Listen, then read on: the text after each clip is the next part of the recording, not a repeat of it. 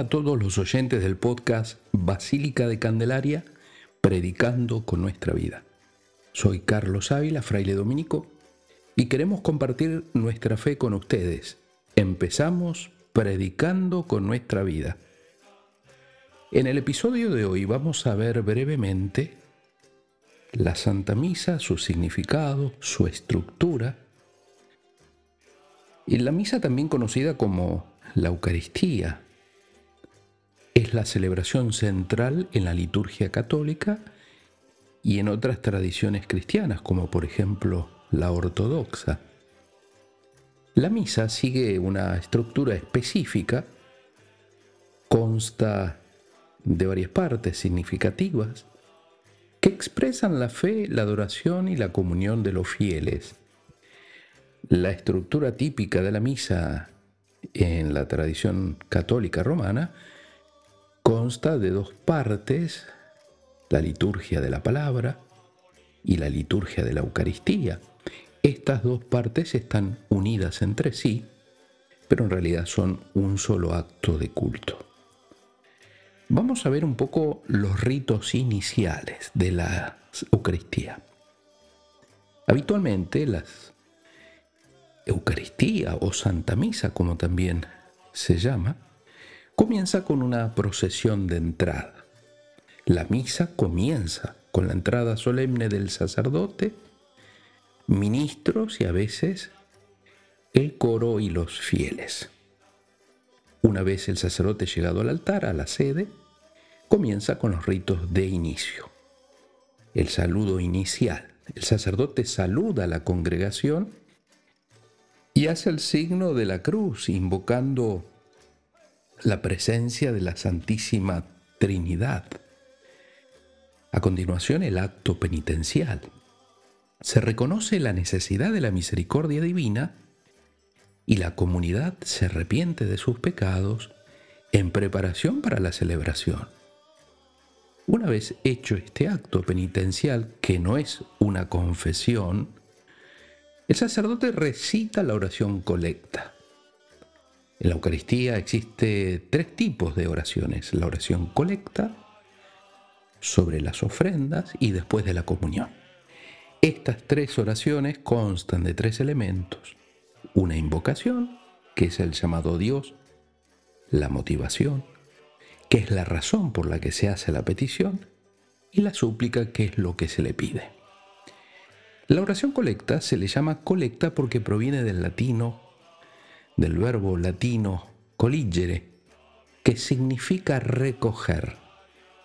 Con esta se busca recoger las intenciones que cada uno de los fieles expresa en la intimidad de su corazón, cuando el sacerdote invita a hacerlo diciendo, oremos. El segundo, la segunda parte es la liturgia de la palabra. Habitualmente se lee una primera lectura, una lectura de un pasaje del Antiguo Testamento, luego el salmo responsorial, los fieles responden al salmo, los días de fiesta y solemnidad suele haber una segunda lectura, o los domingos, por ejemplo, la lectura de un pasaje del Nuevo Testamento o epístola, y en tercer lugar, la aclamación del Evangelio. Los fieles se ponen de pie para recibir y aclamar el Evangelio. Luego una breve homilía, el sacerdote reflexiona sobre las lecturas y su aplicación en la vida cristiana. Los días de solemnidad, como el domingo o fiestas, se recita el credo. La comunidad profesa su fe recitando el credo niceno o el credo de los apóstoles.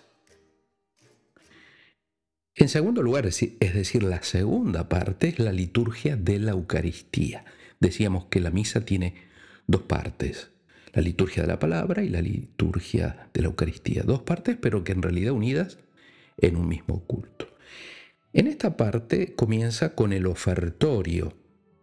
Se presentan dones de pan y vino que simbolizan la ofrenda de la vida de la comunidad. Se hace una oración sobre las ofrendas. El sacerdote ora por la aceptación de los dones. Y luego el sacerdote recita la plegaria eucarística, es la parte central de la misa, que incluye un prefacio, que es una introducción de acción de gracias, el santo, los fieles se unen a los ángeles al proclamar la santidad de Dios, la consagración, el momento culminante en el que el pan y el vino se transforman en el cuerpo y la sangre de Cristo. La anamnesis, el término anamnesis proviene del griego y significa recuerdo, reminiscencia y rememoración. En general, anamnesis quiere decir traer al presente los recuerdos del pasado.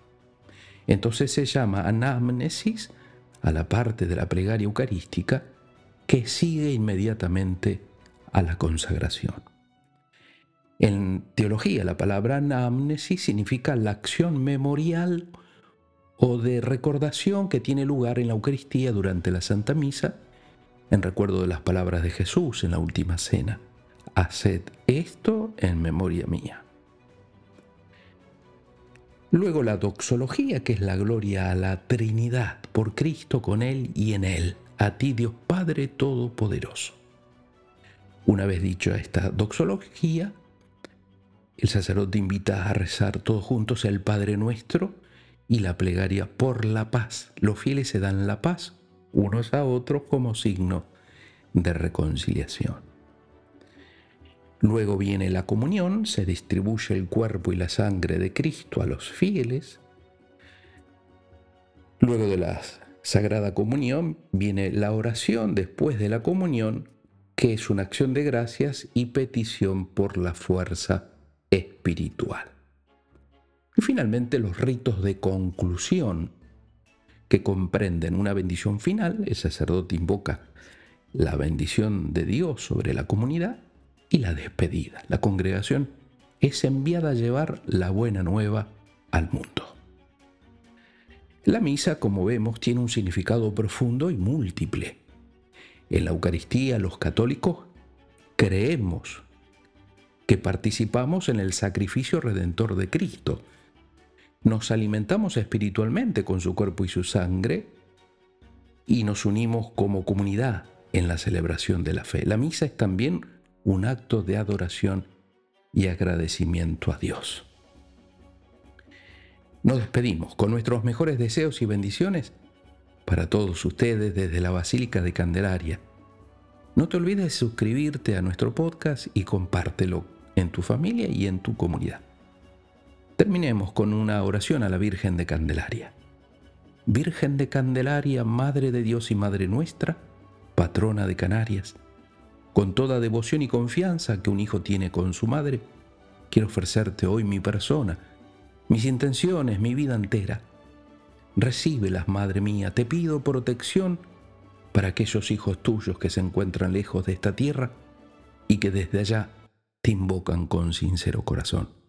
Madre de Candelaria, consuelo de los afligidos, reina de los hogares cristianos, derrama tu amor sobre nuestras familias, haz que siempre nos dejemos iluminar y conducir por tu Hijo Jesús la candela que llevas en tus manos. Amén. Nos vemos, si Dios quiere, el lunes que viene y predicando con nuestra vida.